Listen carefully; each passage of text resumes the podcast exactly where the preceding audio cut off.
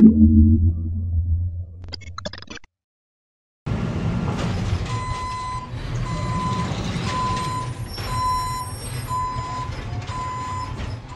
Olá, boa tarde. Meu nome é Sofia Magalhães, sou autora deste livro que vem aqui, que se chama Da Raiz à Rama. Nada se perde, tudo se cozinha, ok? E hoje venho falar-vos um bocadinho sobre desperdício alimentar, claro que é o tema deste, desta, desta iniciativa, mas acima de tudo, dar-vos dicas práticas, ok? Para vocês começarem hoje ainda a minimizar o desperdício nas vossas cozinhas. O primeiro ponto que gostava de partilhar convosco é que Porquê é que, que este tema me apaixona, não é? o, o, tema do desperdício alimentar? Primeiro de tudo é porque hum, é um tema em que nós somos responsáveis e parte ativa, ou seja, nós podemos começar a fazer a diferença hoje nas nossas cozinhas, ok? E é uma diferença, como já viram e como, como os meus colegas bem ilustraram, a nível global, que tem impactos globais.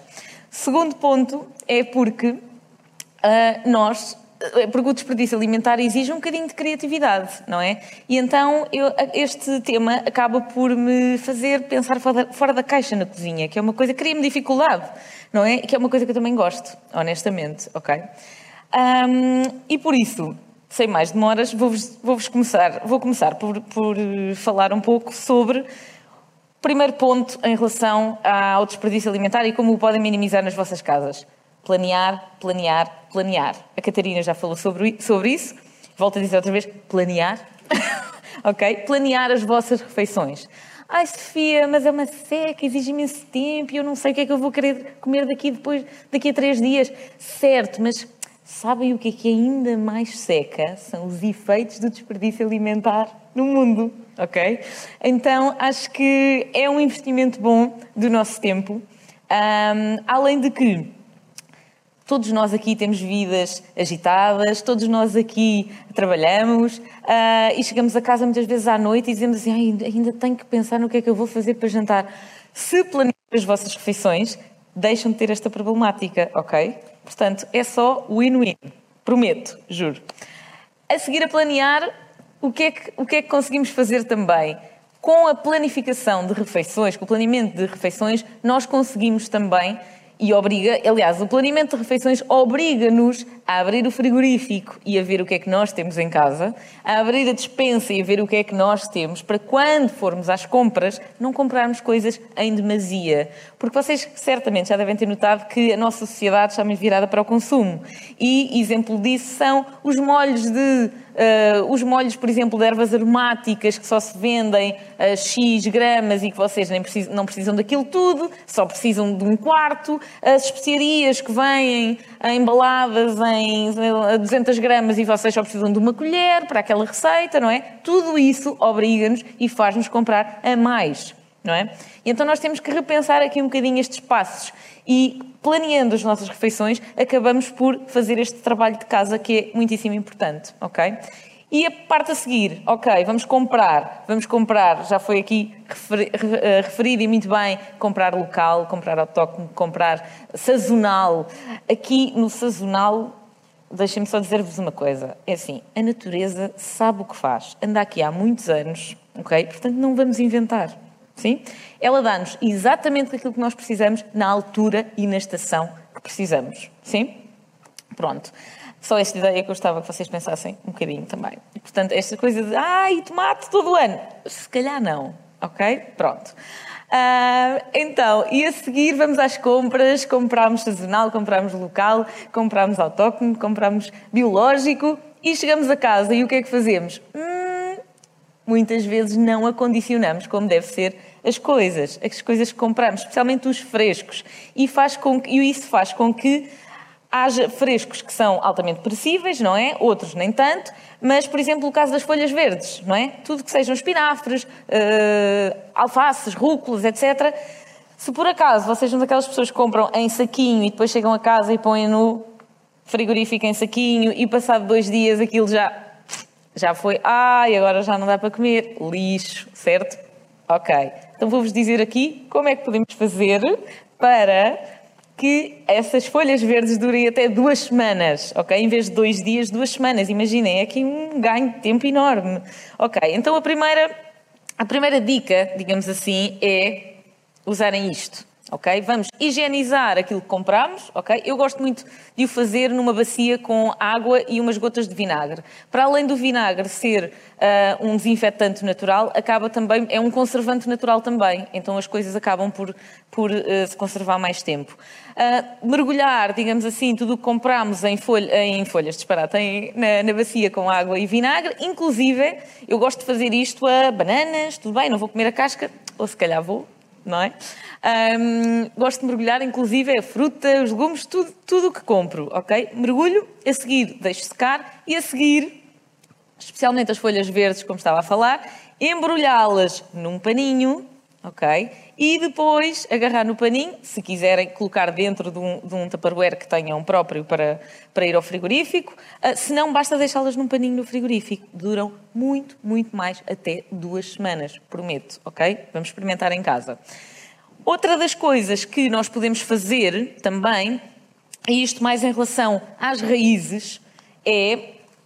Vou exemplificar aqui. Tenho aqui um nabo, ok? Se, o nabo é uma raiz, sim? Portanto, esta parte, eu já vou falar aqui das ramas e disso tudo, mas esta parte costuma estar debaixo da terra. Se nós colocarmos num recipiente com água e pusermos assim no frigorífico, vai durar muito, muito mais tempo. Mesmo não tendo a rama, ok? Porque eu sei que a grande maioria das vezes não tem a rama e já vos vou explicar porque é que não tem a rama. Mas mesmo que comprem sem rama, o que vocês vão notar é que se colocarem água, a rama começa a crescer. Ah, espetacular. Portanto, é um dois em um. Estão a criar comida no vosso frigorífico. Isso é maravilhoso. Bom, e agora passando aqui, passámos do acondicionar, não é? E agora passando aqui mesmo para como é que nós usamos os alimentos integralmente? Como é que nós não desperdiçamos nada? Será que isso é possível? É possível. Então vamos começar exatamente pelas ramas. As malfadadas ramas. Chatice! Coisas com rama. Para quê? Vou-vos dizer para quê. E vocês, se calhar, depois disto que eu vos vou dizer, vão passar a querer comprar coisas com rama. É que, na realidade, a rama é altamente inconveniente para quem vende. Ok? Porquê? Através da rama, nós conseguimos perceber se o produto é fresco ou não, porque a rama é o mais perecível. Ok? Então, o que é que isso quer dizer? Quer dizer que. Não olhem ao tamanho desta cenoura, está bem? Pronto. É, meu, é da minha horta. Esta não. Estão a ver esta rama? Sim? Esta rama, esta cenoura foi colhida há mais de uma semana. Olhem a rama. Sim? E está no frigorífico. Esta cenoura foi colhida hoje. Olhem a rama. Está bonita, fresquinha, Hum? Se sem a rama, vocês não diriam, não saberiam quando é que isto foi colhido e quando é que isto foi colhido, certo? Portanto, é conveniente, como devem imaginar, num supermercado, não é? Cortar as ramas, porque as ramas só vão fazer com que o consumidor que está habituado, quer só as coisas fresquinhas e bonitinhas, etc., queira as ramas em pé, intactas, e a verdade é que as ramas, olhem, isto foi, foi colhido ontem e a rama está assim, não é? Portanto, tem um dia, sim? Portanto, imaginem quando são colhidos há uma semana, há um mês, não é? Pronto. Portanto, a partir de hoje, vocês se calhar vão pensar nas ramas de uma forma diferente, certo? Porque elas, elas dizem-vos dizem se o, o alimento está efetivamente fresco ou não. Então, mas e o que é que nós podemos fazer com as ramas, Sofia? Ora, aqui está. Hum? Então, podemos fazer esparregado Podemos fazer. Este esparregado, por exemplo, que tem aqui, que aparece no meu livro, é feito com ramas de diversos, de diversos, de diversos vegetais, inclusive é do nabo. Uh, podem utilizar rama de beterraba, que fica ótimo. Podem utilizar uma série de ramas, até de, de hum, rabanete, ok? Todas estas ramas são comestíveis. E sabiam que Uh, que há uns, uh, há uns anos para cá deixou de se utilizar as ramas. Mas a verdade é que por exemplo, a beterraba aqui em Portugal começou a ser a ser uh, cultivada por causa da rama, não por causa, do, não por causa da raiz. Só mais tarde é que se começou a comer a raiz. Só que nós, entretanto, já desvirtuámos isto tudo. Ah, não, agora as ramas não interessam, interessa esta parte aqui. Boa. Hum? Ok? Muito bem. Então, podemos fazer esparregado, podemos fazer este que está aqui. Ah, este vou-vos mostrar, porque isto é uma das coisas que mais cria dúvidas. Alho francês, não é? Ah, isto do alho francês era bom se viesse só até aqui. Não percebo porque é que vem isto tudo. E depois há uma chatice, depois eu não sei o que é que é de fazer ao resto das coisas. Pronto, então vou-vos dizer o que é que podem fazer. Esta parte pode ser, é comestível, obviamente, e só que o que é que acontece? É mais fibrosa do que esta parte tenrinha, não é?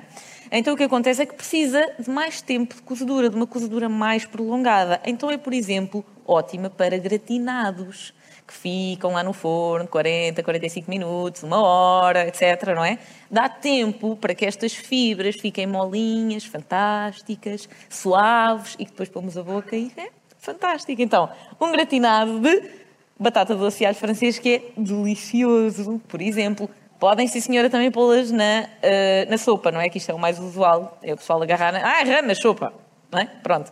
Mas elas são tão nutritivas, podemos fazer tanto com elas, ok? Que não vamos ficar-nos pela sopa. Essa é a minha sugestão para vocês. Sim? Outra coisa que ainda podemos fazer. Ok, já está. Olhem, e eu sei que agora, agora, agora, eu, fiquem comigo, ok? Pronto. Podemos fazer um bolo de rama, sim? Então, este bolo que, aqui, que ali têm é, chama-se bolo de cenoura inteira. É este que aqui está, ok? Adorava dar-vos uma fatia a todos, mas o Covid não deixa. O Covid não deixa. Então, este bolo uh, é feito com a cenoura inteira, com a, a, raiz e com a rama, ok? E vi algumas caras a fazer assim no género. Ah, vai, isso é um esticão já. Não, juro, é ótimo, é delicioso. Não digam que não antes de experimentar. Eu, só para terem uma noção, no, no lançamento do meu livro eu fiz este bolo uh, que é um dos meus favoritos. Fiz este bolo e fiz, imagina, o espaço era para 70 pessoas, eu só podia, por causa das questões de Covid, só, só, só deixavam lá estar 70 pessoas, e eu fiz 150 doses deste bolo, ok? Não, eu não provei, para vocês terem uma noção.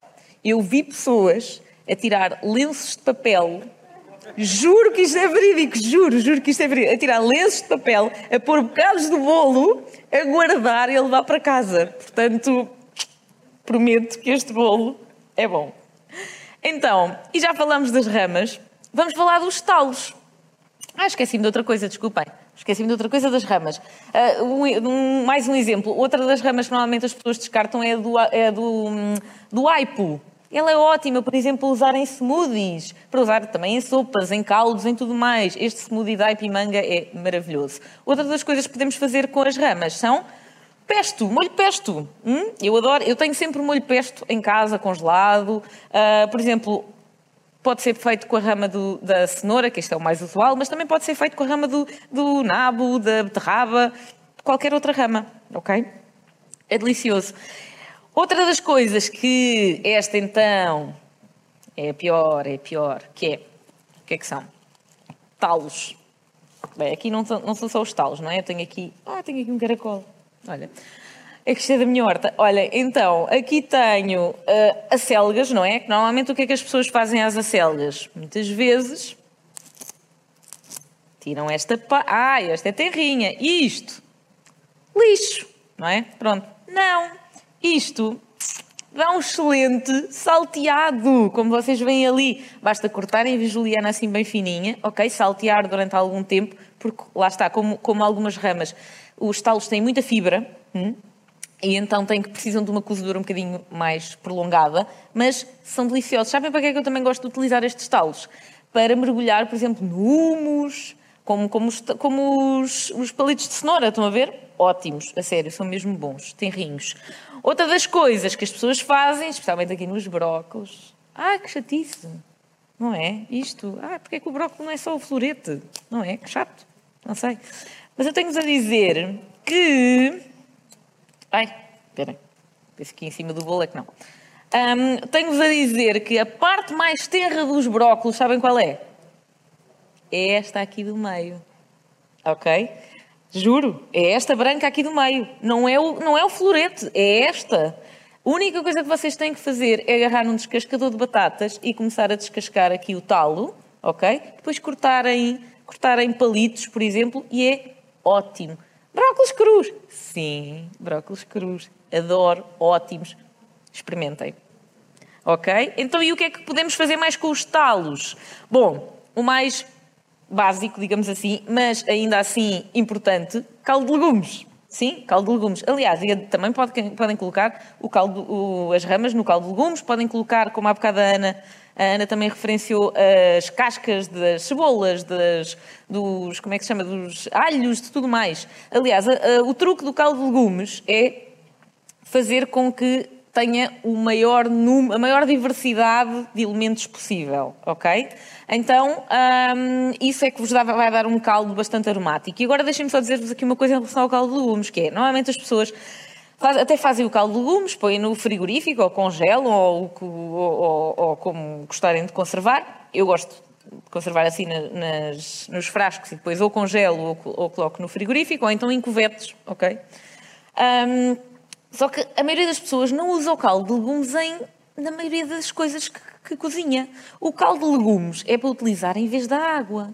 Exemplo, vou fazer arroz. Em vez de utilizarem água, utilizem o vosso caldo de legumes. Primeiro, tem um aporte de nutrientes enorme, porque tiveram ali os, porque tiveram ali as, uh, os, os talos e as ramas e tudo mais a cozer durante não sei quanto tempo. Segundo, tem imenso sabor. ok? Terceiro, tem um aporte nutricional fantástico também, não é? Pronto, portanto, caldo de legumes, ótimo para fazer arroz, ótimo para cozer massa. Porquê é que não fazem a massa no caldo de legumes? Ótimo, ok? Sim? E em todas, as, em todas as receitas que peça água, vocês podem colocar caldo de legumes e vão ter assim algum boost de sabor muito, muito melhor. Sim? Outra das coisas que podemos fazer com os caldos é sopa. Mas atenção, eu já sei, dizem-me assim, ah, Sofia, mas eu faço, ponho, ponho talos na sopa e depois fica cheio de fibras e não sei o quê. Certo, eu percebo. Então vou-vos dizer aqui como é que vocês evitam estas fibras. Um, o problema é que a maioria das pessoas tem, imagina, este molho de talos e de repente, ah, quero usar os, o, molho, molho todo na mesma receita. Tá, claro, não vai correr bem, ok? Aqui, os talos, a solução é dividir o mal para as aldeias, como se costuma dizer. Então, utilizar um bocadinho na sopa, utilizar um bocadinho para fazer o caldo de legumes e depois utilizar outro bocadinho, por exemplo, para fazer o o salteado, sim? Então estamos aqui a dividir. Agora, se puserem imensos talos dentro da sopa, de facto não vai funcionar. Outra coisa é, os talos, como vos disse, precisam de cozer mais tempo. Então não vale a pena cozerem só os talos 20 minutos para fazer uma sopa e a seguir passar. Vão ficar com fibras. Precisam ir de 30, 40 minutos, ok? E depois passar muito bem. Acho que não vão lá com a varinha mágica, tem que ser assim com um processador um bocadinho mais, mais forte, sim? Pronto, para ficar aquele cremezinho que toda a gente gosta, adora, etc. Sim? Muito bem. E agora, outra parte. Próximos. Isso que está ali. Exato. Cascas. Cascas e centros de fruta. O que é que eu vou fazer isto? Não dá para fazer nada com isto? Claro que dá. Ice tea. Chá. Os cascas, os caroços, uh, os centros da fruta têm imenso sabor ainda, porque são parte da própria fruta, fruta, não é? Então, se nós fervermos simplesmente e colocarmos, por exemplo, eu neste coloquei, um, ehm, olha, eu este tem, vou-vos dizer o que é que tem. Tem topos de morangos, ok? Sabem quando cortamos os morangos? Eu, por acaso, como com os topos. Pronto. Uh, mas normalmente as pessoas não comem. E eu, se vos perguntar porque é que vocês não comem, provavelmente não sabem dizer porquê. Mas não comem, não é? Quem é que come aqui? Quem é que come estou... Vocês não contam. Pronto, ok. Pois, também. Ok, tudo bem. Uma pessoa come os topos de morango. O meu filho come os topos de morangos, por exemplo. Sabem porquê? Porque eu nunca lhe dei de outra forma. E então ele começou a comer, a comer os topos de morangos. Hoje em dia, se eu lhe der os morangos cheios de topo, ele não quer. Começa a apontar de género, falta aqui qualquer coisa. Pronto. Portanto, isto está tudo na nossa cabeça, não é? Nos nossos hábitos, na realidade. Pronto. Então, este... Um, Ice tea, portanto, tem topos de morangos, pus aqui uma folhinha de erva príncipe, pus um pau de canela, tem o quê? Ah, ainda tem, por exemplo, umas cascas também de... Um, algumas cascas de romã, estamos na época já, não é? E, portanto, qualquer, isto dá para fazer o ano inteiro com os, todas as frutas, sim? Um, para ir variando os sabores. E é um iced tea caseiro, é água, fruta, podem pôr adoçante se quiserem, ok? E é extremamente refrescante no verão e extremamente aconchegante no inverno se verem quente, ok? Então aqui fica a sugestão. E há bocado, e agora falava das cascas, vamos lá às cascas, vamos desconstruir aqui a nossa ideia, as nossas ideias pré-concebidas em relação às cascas. Quem é que come a casca da batata? Manuar? Pá, toda a gente. Digam-me, vocês já comeram batatas com casca, certo? Toda a gente, quase toda a gente, certo, ok. E quem é que come a cenoura com a casca? Bem menos. Porquê? Expliquem-me. Sabem, sabem dizer-me porquê? Não sabem, pois não? Pois não, exato, eu sei. É porque viram fazer assim e continuaram a fazer assim, não é? Exatamente. E quem é que come a casca da beterraba? Certo, só aqui esta primeira fila em grande, não é? Ah, e a casca do nabo? Igual, certo. Porquê? Porquê? Expliquem-me, ninguém sabe dizer-me porquê. Começámos a ver fazer assim e passámos e continuámos a fazer assim, não é? Então vamos passar a fazer assado, sim? Pronto, cascas cascas de vegetais. O que é que conseguimos fazer? Ai, não vos falei das cascas da fruta, desculpem. Voltando aqui um bocadinho atrás. Cascas da fruta, o que é que também conseguimos fazer? Vinagre caseiro. Muito fácil, ok? Nós podemos fazer vinagre de qualquer fruta, na realidade, sabiam? E é super fácil, porque é só deixar a natureza atuar. Ali, como o Rui disse há bocado, é, os fermentados é um bocadinho assim, é deixar a natureza acontecer, sim? Mas pronto, e podemos fazer uma série de outras coisas que encontram no meu livro, também no, no, nas minhas redes sociais e tudo mais, mas vamos aqui às cascas de cenoura, de nabo, de tudo e mais alguma coisa. Então temos picles. Esta é a solução, para além de colocar no caldo de legumes, na sopa, etc., que podem perfeitamente colocar, picos. Picos são as coisas, é das coisas mais fáceis. É, é uma coisa super fácil de fazer, a sério. Precisam de água, vinagre, especiarias e cascas ou qualquer outro vegetal. Um, e depois ficam, conservam-se anos, anos, anos, vou dizer outra, anos, ok? Porque o vinagre, lá está, é um conservante natural, sim? E são ótimos para quando? Olha, são ótimos, sabem para, para quê? Para o hambúrguer do Rui. O hambúrguer que o Rui falou há bocado. Levava picles. Ok, aqui estão eles, sim, de cascas. Estes são de cascas de cenoura e são de. Ah, são de uma coisa muito interessante. São de cascas de melancia. Sabiam que podiam comer a casca da melancia? Verdade. E picos de casca de melancia. Ótimo, perfeito, delicioso, juro. Têm que experimentar. Outras coisa, outra coisa que podem fazer com as cascas, e aqui tem as cascas, estas são talvez as cascas mais difíceis de trabalhar, digamos assim. Um, que são as cascas dos citrinos, não é? Porque as cascas dos citrinos, hum, uma pessoa quando trinca vai. Ok, não é? Ok, então o que é que podemos fazer com as cascas dos citrinos? Para além de, por exemplo, as sandálias, que até foi uma dica que a Catarina deu aqui há uns tempos e que resulta, porque eu já, já coloquei na minha, na minha, na minha lareira, podemos fazer as sandálias naturais, porque uh, as cascas dos citrinos têm óleos naturais, ok? Então inflamam com alguma, alguma facilidade, basta secá-las e depois colocar, na, colocar nas lareiras. Como já estamos perto dessa época, aqui fica a dica, ok? E podemos fazer também as cascas confitadas. Como veem aqui, são cascas de laranja e limão confitadas em azeite. O azeite, o que é que é confitar? Confitar é deixar cozer durante muito tempo, normalmente ou numa base de açúcar ou. Desculpem, claro, a Britney Spears não, não lhe acontece isto, mas a mim acontece. Ok. Um, confitar numa base de. Uh, pode ser numa base de gordura ou numa base de açúcar. Por exemplo, os doces são confitadas, com potas, não é? Pronto. E aqui temos um confitado em azeite. Então as cascas uh, ficaram ali a cozer, imagina, 45 minutos ou uma hora em azeite, em lume muito baixinho, com especiarias, e depois ficam super suaves, perdem aquele travo muito ácido, muito amargo, não é? e são ótimas para colocar em saladas, para colocar, quem comer peixe, por exemplo, eh, quem comer salmão pode, eh, a casca, a casca do limão confitada com o salmão fica espetacular, além de que fazem um brilharete.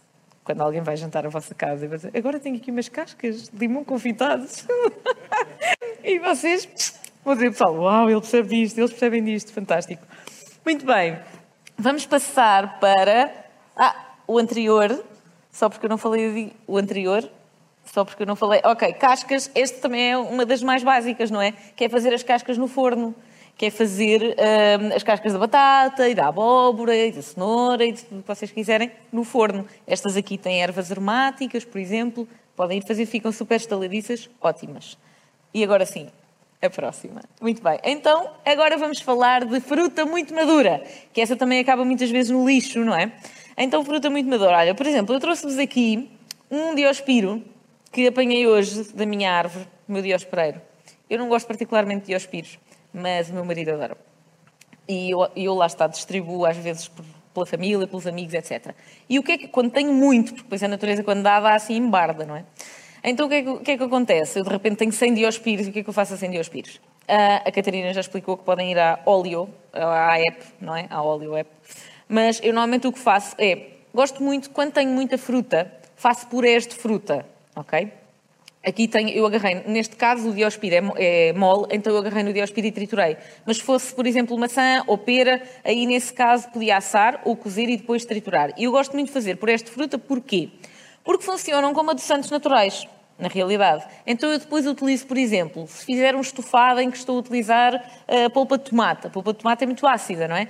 Então consigo equilibrar a acidez com o puré de fruta umas colheres de puré de maçã, imagina, numa bolinhesa com tomate, fica espetacular. E de diospiro também. Não sabe a diospiro, prometo. Outra coisa que podemos fazer, depois de termos os, os, os, a fruta em polpa, e a falar, por exemplo, estamos a falar de diospiros, estamos a falar de uh, morangos, estamos a falar de qualquer fruta, ok? O que é que podemos fazer também?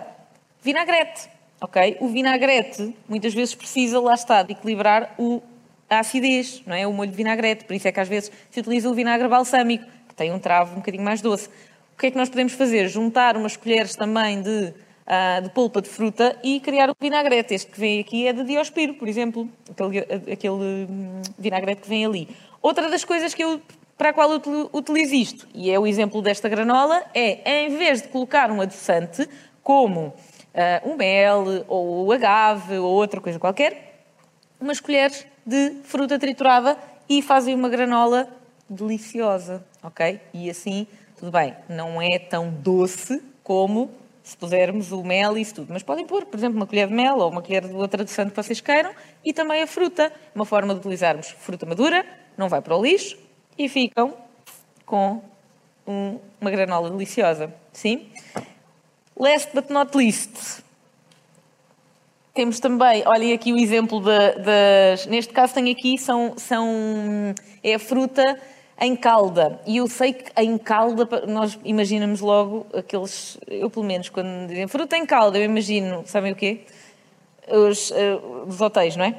Uh, buffet de hotel com aquela fruta em calda enlatada e fico logo, ah, horrível. Não, ok, podemos fazer fruta em calda, mas a verdade é que fruta em calda tradicional é uma ótima forma de conservar fruta, ok? Então quando nós temos muita abundância de uma certa fruta, aqui por exemplo tem morangos, tem pêssegos, tem ameixas nesta, nesta, hum, nesta imagem. Se fizermos, se as cozermos e, de, e aquela calda, não é? Porque a fruta, a fruta deita, deita uh, tem... Um, tem açúcar próprio da fruta, então aquilo age como conservante. E se nós guardarmos a fruta submersa na calda, podemos inclusive é congelar, podemos, podemos guardar no frigorífico congelada, dura meses ou anos, eh, no frigorífico dura muitas semanas e podemos depois ir consumindo. Em que é que consumimos isto? No iogurte, com a granola, ok? Ou como recheio de uma tarte, por exemplo, ok? Portanto, há aqui um mundo de coisas que podemos explorar. Ou então, também podemos colocar nas papas. Eu faço bastante papas em casa, não só para o meu filho, mas o meu marido também gosta. Por exemplo, agora no tempo quente. E fruta madura, dá papas docinhas e deliciosas, ok?